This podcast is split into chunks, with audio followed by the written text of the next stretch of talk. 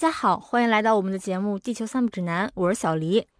大家好久不见呀，我是淘淘。嗯，说实话，其实我们也好久没有直播了。是的呢。那回顾一下二零二三年，我们从这个全民大热的剧集《漫长季节》，做到了冷门佳剧《凡城之下》。从让我们如坐针毡的金融磐石，到无声又喧嚣的河边错误，所以再次要感谢订阅我们节目的听众朋友们。那根据小宇宙的二零二三年的年度总结，我们的节目一共被播放了八百五十五个小时，那其中有两百多位朋友们留下了真诚的评论。我们的听众呢，也是遍布了全世界的二百零七个城市，所以就是再次感谢播客。播客能把我们的声音带向了地球上的各个角落。那在二零二四年年初，作为我们的二四年的首播，对吧？我们准备做一期关于这个第八十一届金球奖的一个前瞻性的报告。那第八十一届金球奖呢，将于二零二四年一月七日拉开序幕。而且今年提名的影片几乎都是那种全球大爆的，比如说像《奥本海默》《芭比》。对对，还有石头姐出演的《可怜的东西》，马老爷子的《花月杀手》，还有就是韩裔加拿大女导演席琳颂的《过往人生》等，就都非常精彩。呃，还有一部就是李子你非常喜欢的那个日本动画导演宫崎骏的新作嘛？你想活出怎么样的人生？提名了最佳动画长片。那这部片它的台版译名啊也是非常的台湾风格，叫做《苍鹭与少年》。我真的没想到会这么直白。就 台版的电影名，它的翻译都是蛮搞笑的。就他们不会讲什么翻译，你要信达雅，他们就是给你直译。比如说《博德小姐》，她的台版译名就是《淑女鸟》，因为她英文名是 Lady Bird。然后《水形物语》是《忘形水》，然后《猫鼠游戏》的翻译是《神鬼交锋》。就是不知道的还以为自己是在看什么恐怖悬疑片儿。是，就是台湾电影，它的那个直译名就挺有趣的。就是你说到这儿，我这辈子都忘记不了台版电影的一个取名奇才。你知道《肖申克的救赎》在台湾地区叫什么名字吗？不知道，叫《刺激一九九五》。我能特别印象特别深记得这个，是因为当时我们呃有一次期末考试。然后就是出了这么一道题，说《刺激一九九五》它的呃大陆地名的一个翻译的影片名字叫什么？然后谁都没有答上来。后来发现它就是《肖申克的救赎》。所以在此希望这些部电影尽快在中国上映，让我们这些影迷朋友们都能见到。那在本届的金球中呢，我们俩都一致的特别喜欢法国导演茹斯汀特里耶他的这一部《坠落的审判》。那这一部也是一举拿下一座今年戛纳金棕榈。那《坠落的审判》呢，它在第八十一届金球奖能否再现戛纳之光？所以今天我和陶就一起来聊一聊这部备受瞩目的。坠楼死亡的剖析，就说实话，我还是更喜欢这部影片原来的名字，就有一种原始的美感。对我当时找资源的时候嘛，它也是这个版本的译名，然后我就以为我找错电影了，我是反复对比了那里面的主人公和那个演职员表，我才确定的。就是我感觉它这个版本的译名就是非常直白。对他很直白，然后给我们带来了这种血淋淋的真相。那相信了解欧洲电影的朋友们，肯定对如斯汀特里耶不陌生。他之前有一些，比如说像《淘气的男孩女孩》、《索尔菲雷诺之战》、《维多利亚》还有《希比勒》，就这些部电影都在柏林或者戛纳大放异彩。那他的作品呢，其实有着自我独特的风格。比如不规则的叙事方式中夹杂着一些专业的知识逻辑，那他的作品情绪是像洋葱一样层层叠叠，就是让我们越扒越想流泪，然后从而去触动观众的心弦。那在这一部《坠落审判》中呢，其实也不例外，在法律和庭审的控制之下呢，给我们讲述了一个关于夫妻、关于责任的一个婚姻故事。嗯，是的，就因为法庭它是绝对理性的存在嘛，而夫妻之间的情感和家庭生活中，它可能存在的矛盾就不完全是理性的，它会更感性一点。就它不是一本简单的经济账本，因为情感上的东西是很难去量化和去算账的。所以我会觉得这部片子它里面的这个理性和感性的这种冲突和矛盾啊，还蛮吸引我的。但是这个导演的电影呢，我是只看过一部。所以妮子，你看过他其他作品吗？那你最喜欢哪一部呢？嗯，如果抛掉就是这一部的话，其实我最喜欢就是希比勒。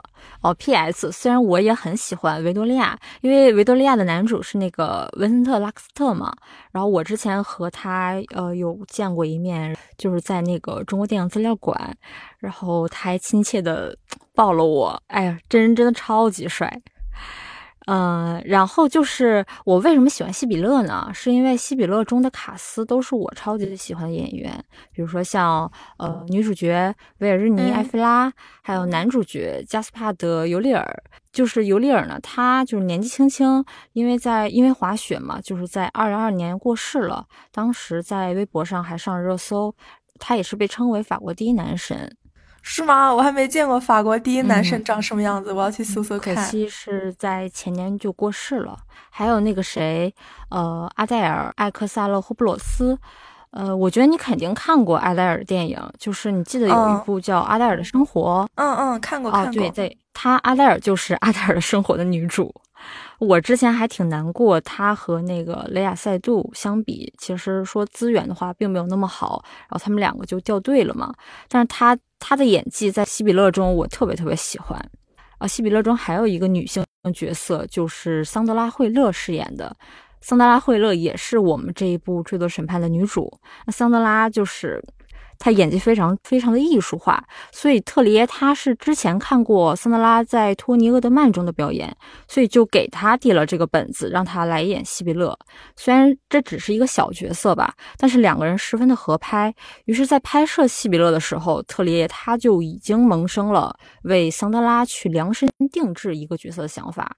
这有的审判就是这么诞生的。哦，所以他是先找到了主要人物才有的故事。我看完这部电影，最后就是我看完这部电影嘛，想到的就是那部伯格曼导演的《婚姻生活》。就那部电影真的太经典了。然后我有这个资源，你需要的朋友可以加我微信哈。就是 I 人抓到这种方式，可以用到这种方式来交友。就是有没有可能这是一个运营的私域引流方式呢？对，就是。我觉得这两部电影它类似的点是，他们都有大量的夫妻争论的长镜头，然后在这种密集的对话和输出中，会有那么几句话让我突然有一种恍然大悟的感觉。就虽然电影它是以这个影像和画面叙事的，但在长镜头中，它有一种呃文学和文本上的功能，就是仅仅通过文字或者语言给人启发。还有就是寡姐出演的那一部婚姻故事啊，也很好看，大家如果没有看的可以去看看。其实呢。讲述婚姻关系和剖析婚姻意义的电影真的还蛮多的。那我和李子之前就打算录一期，结果不了了之的《革命之路》也是讲婚姻的。就我俩当时把那个理查德耶茨的原著看完之后，又把这个电影重看了一遍，结果到现在我俩就是双方保持沉默，谁也没有主动提起这个事情。就如果有听到这里喜欢《革命之路》的朋友，可以留言跟我们一起讨论一下。我们是电影和原著都看过了，然后。呃，确实是有点不太一样。嗯，是的，就我们俩其实都试图去剖析，然后结果发现两个人越看越心酸，生怕我们自己都未来吧都投入到这样的深渊中。所以，真的剖析婚姻是一件特别特别困难的事情。英年恐婚，就像那个电影《革命之路》一样嘛，《坠楼的审判》。这部电影它之所以叫这个名字，它和这个电影的主要故事还是有很大关系的。就是《革命之路》这部电影，它讲的就是两夫妻发生在一条叫革命之路的那个小区里的故事，可以这样理解。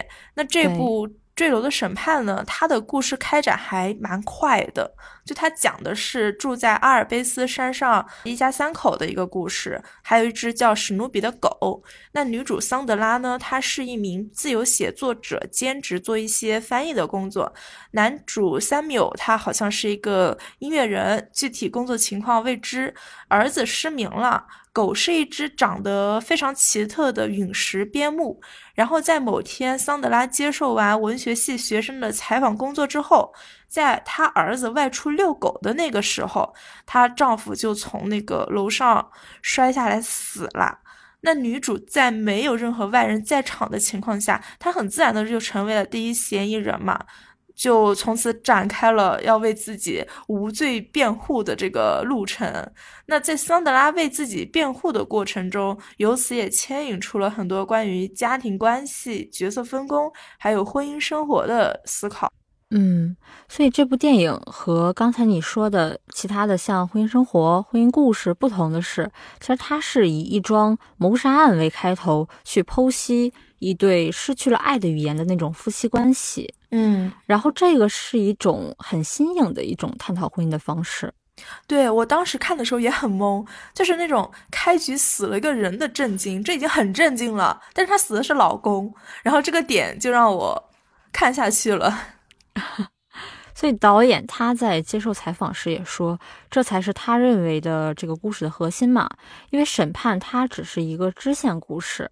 而且我觉得这部电影的审判虽然作为支线故事发生，但是它并不突兀。那女主角她站在法庭上，在审判的过程中，一点一点的向众人揭露了自己，向控方拨开了自己真实的婚姻生活。那一瞬间让我想起了《十二公民》和《奥本海默》，就他们不断开会呀、不断审判那些环节，就这中间是夹杂着谎言与真相。那控方他为了指控桑德拉。而去扭曲一些事实来攻击他，那桑德拉呢？他也会制造一些谎言去逃避责任，所以这也是导演的兴趣所在。特里耶他去质疑这些法律系统对这种虚构故事的使用，所以他将法庭看作是一个虚构我们生活的地方，是一个将故事和叙事强加在我们生活之中的地方。嗯，是的。那影片它在一开头呢，它也借这个女主桑德拉之口说出了“生活本来就是虚实相符、真假难辨的嘛”。我感觉这段对话其实还蛮意味深长的，就有种假作真实，真亦假。无为有处有还无的感觉，就它不是经验主义、鲜艳主义的那种肯定，它是否定的、怀疑的。就像电影中桑德拉一直被预设的嫌疑人身份，他一直处在一种不被信任的怀疑状态中。那在控方的步步追问下呢，我们也从他们的对话中去还原、去得知了桑德拉她的一个家庭氛围是什么样子的，呃，以及她和丈夫之间的关系到底是什么样子的。嗯，是的。那本部影片中，我觉得非常高光的一个部分，是在庭审中播放的那一段长达十几分钟的夫妻争斗的录音。就我觉得这个录音吧，它是非常真实的，不带有一点杂质的。因为作为观众，你在呃聆听的时候呢，会觉得这就是我们生活中最常见的吵架录音。所以特里耶他是捕捉到了这对夫妻的无力、疲惫，还有这种相互之间的博弈。那在西比勒中，其实也有这种。这种大段的神经质的对话和崩溃的时刻，也不难看出导演他是深谙心理学。呃，比如说像《西比勒》中，他就会呃有一些情节就是描述了心理学中的退行现象，还有情感勒索。那《维多利亚》中呢，也会有一些心理治疗，包括这一部《坠楼的审判》，每个人他其实都想要达成自己的目的而不择手段。嗯，像心理医生，对心理医生，他是为了避免自己的职业污点嘛，就是说没有自杀的患者。那桑德拉呢，他是为了不背负杀人的罪名，而只想和自己的儿子在一起。所以每一个人，每一个角色都忽略了真相和事实，就像小男孩说的那样，所有人都在追问事情是怎么发生的，但是没有人追问为什么发生。对对，是的，就是所有成年人都在为了自我保护而辩护，而只有成年人为了真相去思考。那桑德拉他为了避开嫌疑和自保呢，他是撒谎了的。那在最开始争吵的那个录音文件还没有被发现的时候嘛，桑德拉他完全就没有提及他们这一次。大吵的这个事情，而录音在这个法庭上曝光后，也就是对他之前的谎言、逃避以及自欺的一种暴露。就我觉得这种暴露其实还蛮脸红的。心理学上有一个概念叫做社会赞许度，它意思就是说，我们人为了让同类觉得我们是一个很 nice 的人，会做一些利他的事情。当然，我并不完全认同这个观点，因为他就是把人当成了完全利己的一个种族嘛，哪怕是利他的行为中，也会有利己的那个情绪价值的部分。那庭审的那个戏，我觉得它不仅可以看作是桑德拉私人空间生活在公共空间，就尽管它是相对封闭的法庭的一种社会性死亡，也可以看作是婚姻关系它经过呃抽丝剥茧。后的破碎，每一场争论都是来自于自证，而每一次争论，也就是在这个自证的过程中，非就是嗯难逃误解。哪怕他们用的是同一种语言，这个表达的差异也是一直存在着，并未消失。嗯，而且现在不是很流行一句话嘛，就是当你遇到了质疑，先不要去忙着自证，因为自证真的很难逃误解。还有你说这个语言的问题，那坠落它其实有一个小插曲，就是特里耶他最开始是想用英语来写作的，写这个剧本，但是最终为什么写出了这个德国作家在法国的故事？因为他觉得把主人物放置在一个外语的国家，就是不是自己的母语状态的一个国家接受审判，然后又不能使用自己的母语为自己辩护时，其实，在这种矛盾之间会碰撞并产生出更多的化学反应。我觉得这也是导演的恶趣味的一种吧。对，那从西比勒中，其实我就感觉特里耶他特别特别喜欢看桑德拉抓狂的一些场面。嗯，因为不同的语言思维逻辑是不一样的嘛。就像桑德拉，他在庭审中说到一半，突然就不知道怎么表达，因为他说法语，被要求说法语，然后最终又切回了英语的一个表达方式。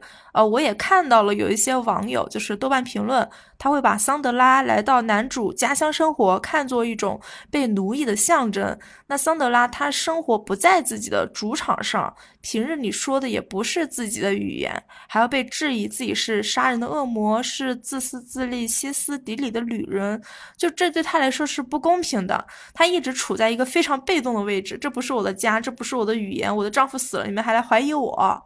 啊，就是这是一个很，我觉得是个比较脆弱的状态嘛。哎，那妮子，你上次说你比较喜欢的这部电影的另一层片名的含义是什么来着？嗯，就是我喜欢的另一层这个含义是关于剖析二字。我觉得影片它也是真正做到了剖析一场死亡，剖析一段婚姻的真相。所以这是一场婚姻死亡的剖析，这也是我最喜欢的一个点。那其余都是为了这个点而服务的。你看，像这部影片中，它无论是大量的长镜头也好，还是复杂的语言也好，那故事是徐徐拉开帷幕顺序的讲述。呃，洗狗的男孩，楼上的噪音，然后学生对桑德拉采访。还有这种欢快的音乐背景，雪中的木屋，这种绵延的山脉，就这些都是我很喜欢的一种叙事结构。因为我不太喜欢那种各种闪回啊，穿插各种回忆，我反而比较喜欢这种有点带线去推进的这种故事情节的一个结构。嗯，也是在这个法庭上的剖析，就是让我们都知道了桑德拉的儿子为什么会失明嘛，以及他们为什么会到法国的郊外来定居。就这所有的一切都源于一场意外的车祸事故。原本应该去接儿子放学的，呃，男主人公 Samuel，因为突然心血来潮想写小说，就耽误了这个事情。结果呢，他间接的导致了儿子的失明。我会觉得这个其实不完全是男主的责任，因为很多时候意外就是意外。他就像那个飞来横祸一样，你不是说你想挡就挡得住的。那治疗儿子产生的大量费用，也让这个原本中产的家庭背上了很大的经济负担。所以他们选择回到这个乡下生活，也是为了降低生活的成本嘛。然后这个 Samuel 就不知道是出于什么考虑，他辞掉了学校编制的工作，就是辞掉老师的工作。然后在家做那个全职主妇，然后就徘徊在试图写作但从未动笔的这个边缘。有点像我哈，这不就是你吗？对对对对对，就他和桑德拉争吵的时候。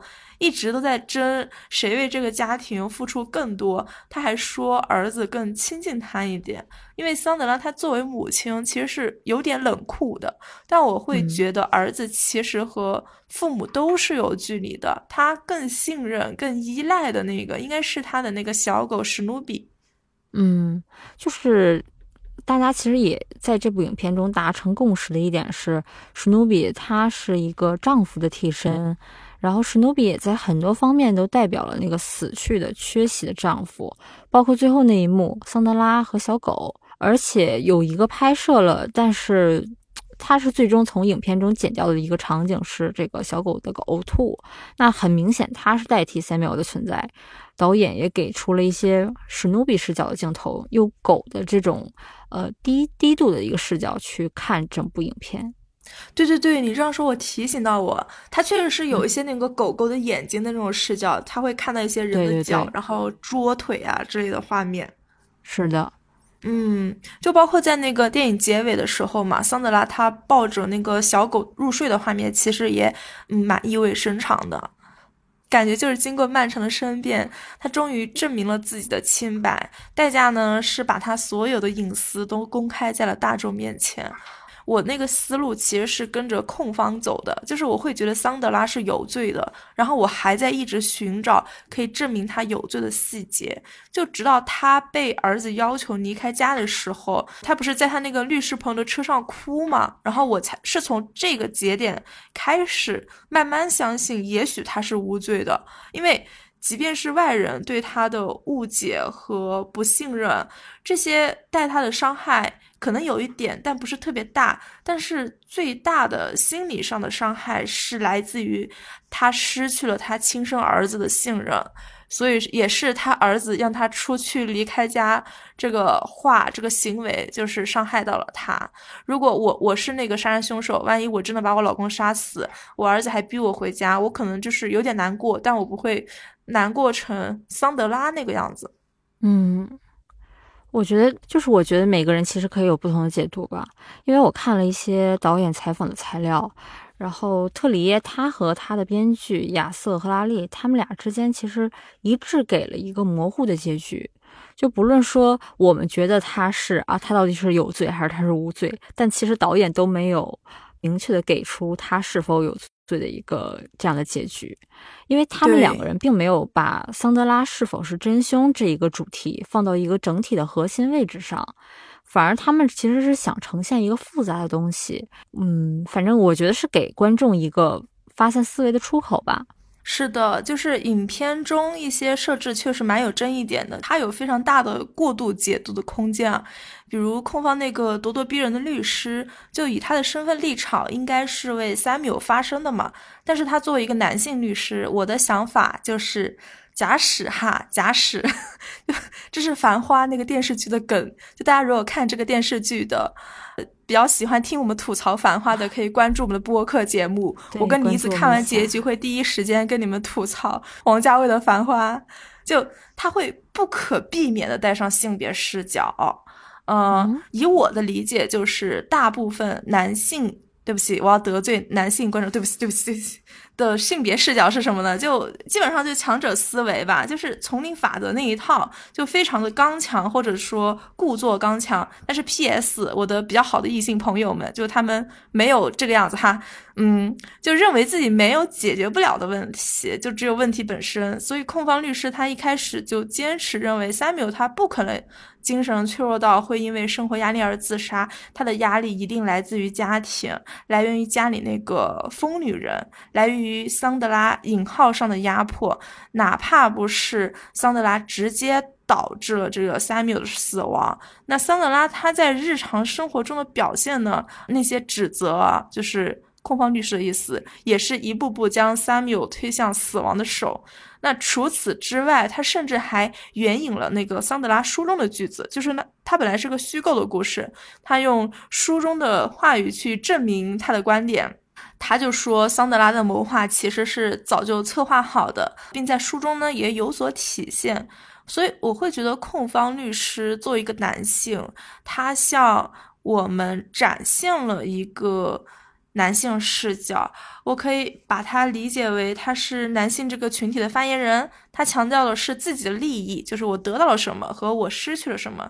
他认为自己是无罪的，就像 Samuel 认为他在家庭中已经过度付出，而桑德拉却什么都没有承担一样。嗯，是的。嗯，那片中还有一段桑德拉的发言，就还蛮打动我和。小黎的，对，跟大家分享一下吧。就这一幕发生在厨房，是桑德拉和 Samuel 争吵的时候，桑德拉说的一段话。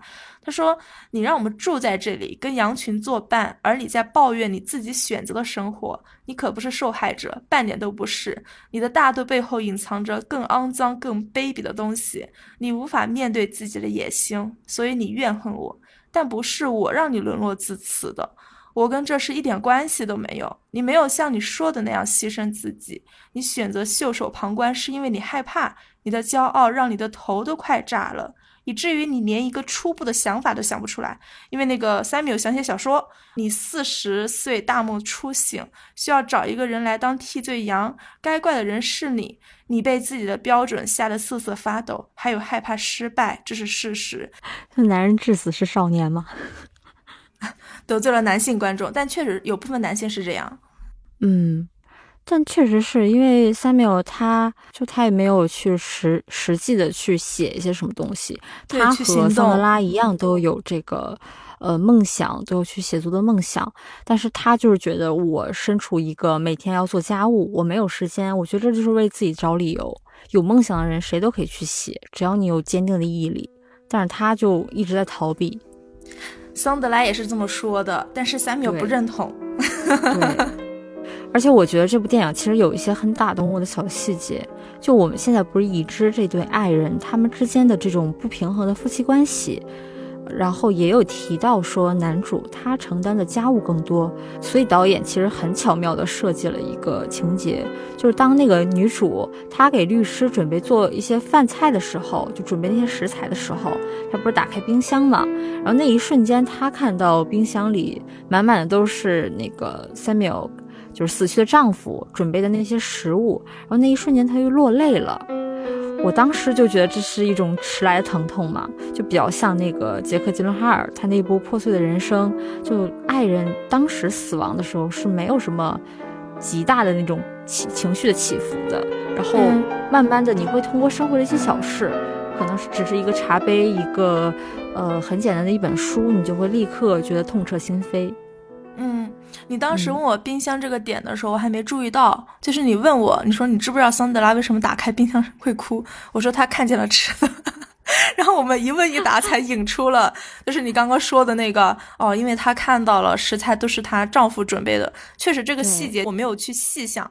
这个东西是她就是丈夫准备的，就食物道具在电影中其实还蛮重要的嘛，就可以把它看作人物性格的某种展露，或者是当人们身上发生什么事情的时候，食物往往是最容易得到以及最容易产生反馈的东西。哦，我之前看 B 站有个人搬用了国外的一期讲影片里反派为什么爱喝牛奶的那个解析，你就是可能就发条城那个非常典型的一个形象，对对对对对。那相关的视频链接呢？我会贴在我们播客的详情页，感兴趣的朋友可以打开码一下。还有就是印象比较深刻的是那个电影《海边的曼彻斯特》，就是那个我最喜欢的电影。我知道你最喜欢他，那男主李，我的最爱。嗯，是你最爱，在你的那个豆瓣 Top 电影的榜单里面，就是男主李，他因为哥哥去世嘛，返回故乡善后的时候呢，他几乎顿顿吃的都是那个。披萨，披萨就是非常方便的食物，它不需要复杂复杂的烹饪方式，就算冷掉了，你在那个微波炉里热一下就可以吃了。我记得有一幕很清楚，是他晚上回家之后，打开那个冰箱，取出披萨，一个人坐在单人沙发上，看着那个微波炉发呆的画面。那这个时候，反复失去至亲，生活里也处处不如意的他。也像这块冷掉的披萨，需要一遍遍的自我安慰，一次次的给自己打气，重新捡起生活的信心和勇气，然后把他那个凌乱的生活又重新整理好，让生存延续下去。就是不仅除了道具层面嘛，就是在电影手法上，我觉得《坠落的审判》也是有一些小巧思的。嗯，确实。然后除了你刚才说这些方面呢，那它还有一些呃大篇幅的运用了生化分离的技巧，比如说像《坠落的审判》中，它的画面很多时候都是静音的，那环境音它其实是来自于法庭现场或者那段最尴尬的十几分钟，就这个时候导演是怎么？怎么展现呢？他会将镜头给到法庭，然后却将法庭上的环环境音消除，只保留了录音。那在这种缓慢的镜头的推拉之中呢，让人感到无限的窒息与悲哀。就这种声画关系，其实会让画面的这种视觉形象和声音相互离异。声音和声源的形象不在同一个画面里，所以这也是很多影视剧必备的拍摄技巧。像《美国往事》中的 Noodles，当他出现一些人生转折时呢，呃，我们能听到就是画面其实是配着一些他的人生转折。那同时我们能听到乐器的声音就会响起，好像是那种大排钟吧，还是大排琴啊？嗯，就挺让人印象深刻的。那这个时候。声音的作用就很突出，然后也丰富了电影的层次。我之前做那个鲨鱼电影，有一期就讲了这种关于声画的内容。那感兴趣的听众朋友们可以去听听看。我们待会儿会把这个链接放到本期播客的一个详情页里面。就是这个是疫情时期的事情了。哎，那个节目现在好像还在更新，是吧？哦，但是更新的比较慢吧。对，然后那会儿我俩刚认识，我们两个天天就是第五人格排位上分，就是中午和晚上的时间段是必然会上分的。然后你还在念那个俄语的发音，都是好几年前的事情了。对，还是疫情时候，那个时候我只能就是我不是在豆瓣实习嘛，然后远程的去做一些工作内容。一晃疫情都结束了，大家都出来玩了。呃，言归正传啊，就是你觉得家庭的转折是不是源于这场悲剧呢？呃，我觉得这场悲剧是有影响的，因为它对经济造成了比较大的这个就是损失嘛。就也许这场事故导致了他们原本还算富足的生活状态很难继续，然后间接的加速了夫妻双方的矛盾。就为什么我会说间接和加速这两个词呢？是因为我觉得就算没有这场变故，他们的结局也不会特别美满。呃，当然，这个是我个人非常主观的观点哈，就是我对婚姻是一种非常悲观的态度嘛，就是这个悲观态度的核心是在于，我认为人与人之间绝对理解和沟通是不可能的，就即便它是同一种语言，它仍然会存在着误解和这个主观上的扭曲，就是。语言它是破碎的，就它脱口而出的时候，它已经有非常多的解释了。就它可以是桑德拉对她丈夫的指责、失望，以及对她的不待见等等。就它还有非常非常多的含义和用处。所以我觉得你在一个非常复杂的东西上，你要追求一致，这是一个很困难的事情。然后我就是那种喜欢把控、能把控东西的人，所以婚姻这个呃形式，我是觉得没有任何必要的。嗯，而且有时候你说的话其实是心口不一的，而且包括你每说一句话，你如果语气不一样，它所蕴含的意义也不一样。嗯，是的。所以其实这个车祸问题呢，是成为了这个家庭的转折点。那你是怎么看待家庭中的付出呢？因为我们都知道，其实。并没有，就这个世界上并没有什么绝对平等或者平衡的事情。那你觉得，如果一对夫妻他想要长久，就是他们之间最重要的事情是什么呢？我的答案就是，我觉得两个人都一定要有责任，一定要有责任感，所以才能去担负一段婚姻。就是首先第一个问题，我怎么看待家庭里的付出？就是我会更偏向于那种合作型关系，就每个人在自己擅长的地方付出就可以了。对，理性层面来说是这样的，但是我真实的想法是最好不要结婚，就自己为自己付出就可以了。因为我觉得婚姻这形式其实还蛮多余的，而且，呃，当然我身边也有结婚幸福的朋友，比如说我们听众席上就有，就是。呃，我身边的大多数案例就在告诉我，结婚的损失它一定是比不结婚大的。就是虽然经济上看起来是多了，因为是两个人的收入总和嘛，它经济上看起来是多了，呃，但是我觉得在隐性层面有非常大的失去，比如说自由。就我不喜欢别人管我，我觉得这个是非常不划算的。就我宁愿多挣点钱，我自己花。P.S. 我确实是个蛮自私的人。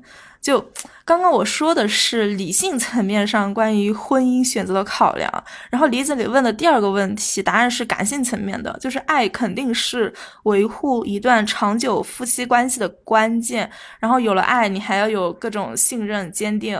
就是现在婚内出轨的也很多嘛，可能这些出轨的人，他们也有爱。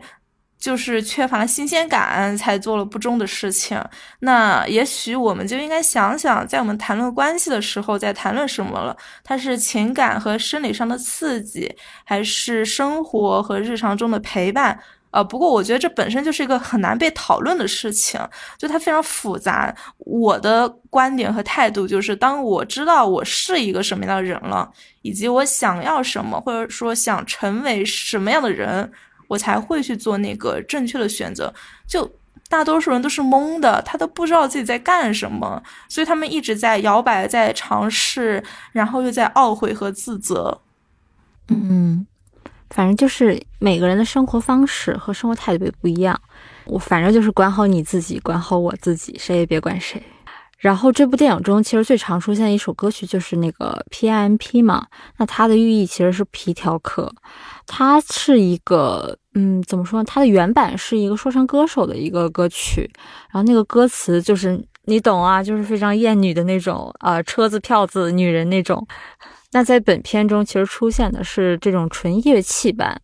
虽然他把歌词都抹掉了，但是我感觉也是像桑德拉说的那样，因为 Samuel 他工作的时候经常放这首歌嘛，那同时又在女学生拜访的时候也播放这首歌，我觉得他应该是也许在幻想自己能够成为歌曲中描述的那样，然后变成一个有权有势的人，而不是像现在，你看现在就是这样，只是一个一事无成的抑郁症患者，家庭主妇。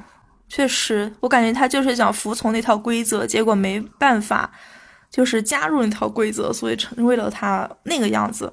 但是我觉得，就是没必要一定要符合那个规则，你可以在你的就是圈子里活得相对较好就 OK 了。然后“厌女”这个词嘛，也是那个上野千鹤子老师带出圈的一个概念。就他认为，男人越渴望女人，就会越厌恶女人。他们试图通过这种贬损，获得对女性群体获得一种。掌控感吧，就是什么头发长啊、见识短啊、胸大无脑这些词，就是互联网的一些男网友们说的最多的。然后包括你可能刷短视频，你刷到一些漂亮的女生，她评论区非常不好听的那些话，就非常不好听。然后就是对他们进行各种身体上的羞辱，你知道吗？我觉得很莫名其妙，我不知道这些人脑子里在想什么。就我感觉这个真的有点那种精神胜利法，你知道吗？好像对，就我我骂你，我口头上骂死你，所以我在各个方面我都超越了你，就这种感觉。就他试图以这首歌去隐秘的暗示，或者说指责桑德拉他的高要求和他认为桑德拉的一个母职失职，因为母职他一定是奉献的，他肯定是把家庭、孩子、丈夫放在第一位的，而不是你。你一个女人，你一个母亲，你想成为什么？你想成就什么？放在第一位，所以他其实心里还是很不爽的。他觉得为什么我在家里做家庭主妇，你可以在你的写作上呃出这么多书，而我想写的小说我却一篇都写不出来。确实是。而且特里耶他其实很懂给电影中的音乐赋予更多的意义。那像这部电影中，他那个钢琴曲嘛，其实都运用的恰到好处，每一次弹奏都代表着事件的转折。所以一开始我很疑惑，为什么爸爸死了，就是他那个丈夫死了，嗯，导演反而要给那么多的建筑内的空镜呢？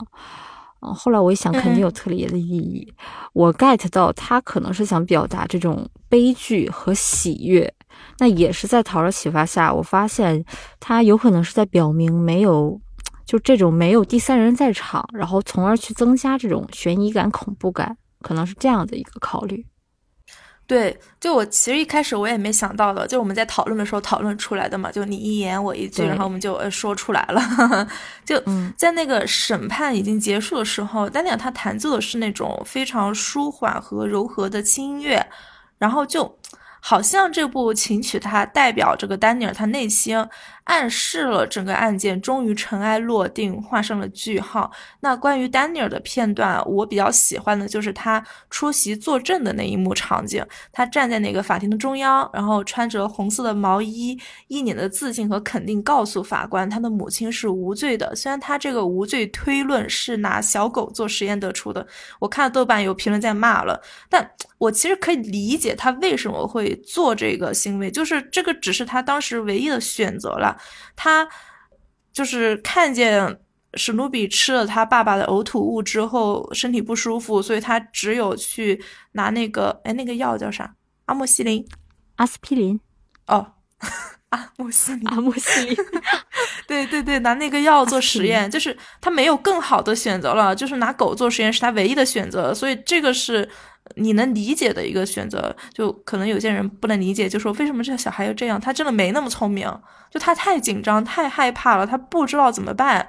所以他才做错了事情，然后他在法庭的那场戏就是居中的人物站位，还有红色的毛衣嘛，就代表他中立的立场和他终于鼓起勇气说出了证词。嗯，在一次次的审判中，他也终于鼓起勇气去直面家庭看似平和温暖之下的这个波动和残缺。嗯。就而且他整个当时那个画面是非常对称的，所以更加突出丹尼尔他是这个案件的核心了。而且他作为这个唯一的直接证人嘛，那丹尼尔的总结让女主。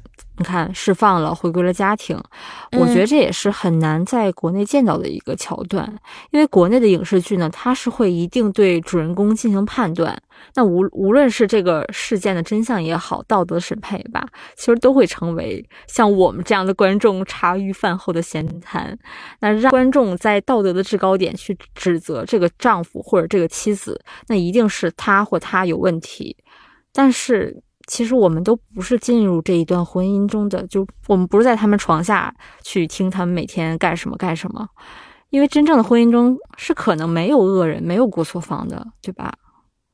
对，是的，就在东亚语境中嘛，一定就会有人背锅，家庭不和就是丈夫或者妻子有问题，孩子学习不好就是学习不够努力，没有向隔壁家小孩看齐。呃，我觉得这个就是有点像大家没办法去直视自身的缺点，所以通过放大别人的缺点的一种方式来获得了一种满足和补偿，就是哎呀，别人也很差，好像就是我没有那么差，然后就是哎呀，那个人过得这么差，他比我过得还差啊，那我过得也不差。你知道吗？就这种精神胜利法，就是那别人家的事情跟你有什么关系呢？你管好你自己家事情不就好了？对，对对对。总之，我觉得这是一部非常值得大家去看一下的电影。它虽然很普通，就是你甚至可以觉得它很平淡，然后平淡，但是又饱含一些深意吧。我觉得它可能也是。嗯，可以拿到金球奖一些很多奖项的一部很有实力的一部影片。嗯，那我们的节目今天其实就到这里了，感谢大家的收听，感谢大家半个多小时的收听与陪伴 啊！如果你觉得我们节目还不错的话，可以给我们点个赞。我们的节目呢，在小宇宙、喜马拉雅、呃网易云和 QQ 音乐全平台更新，那大家可以根据收听习惯订阅我们的播客哦。有什么有趣的想法，也可以在评论区留言和我们一起讨论呀。那我们下期再见，祝大家二零二四年快乐、健康、法力无边，拜拜，拜拜。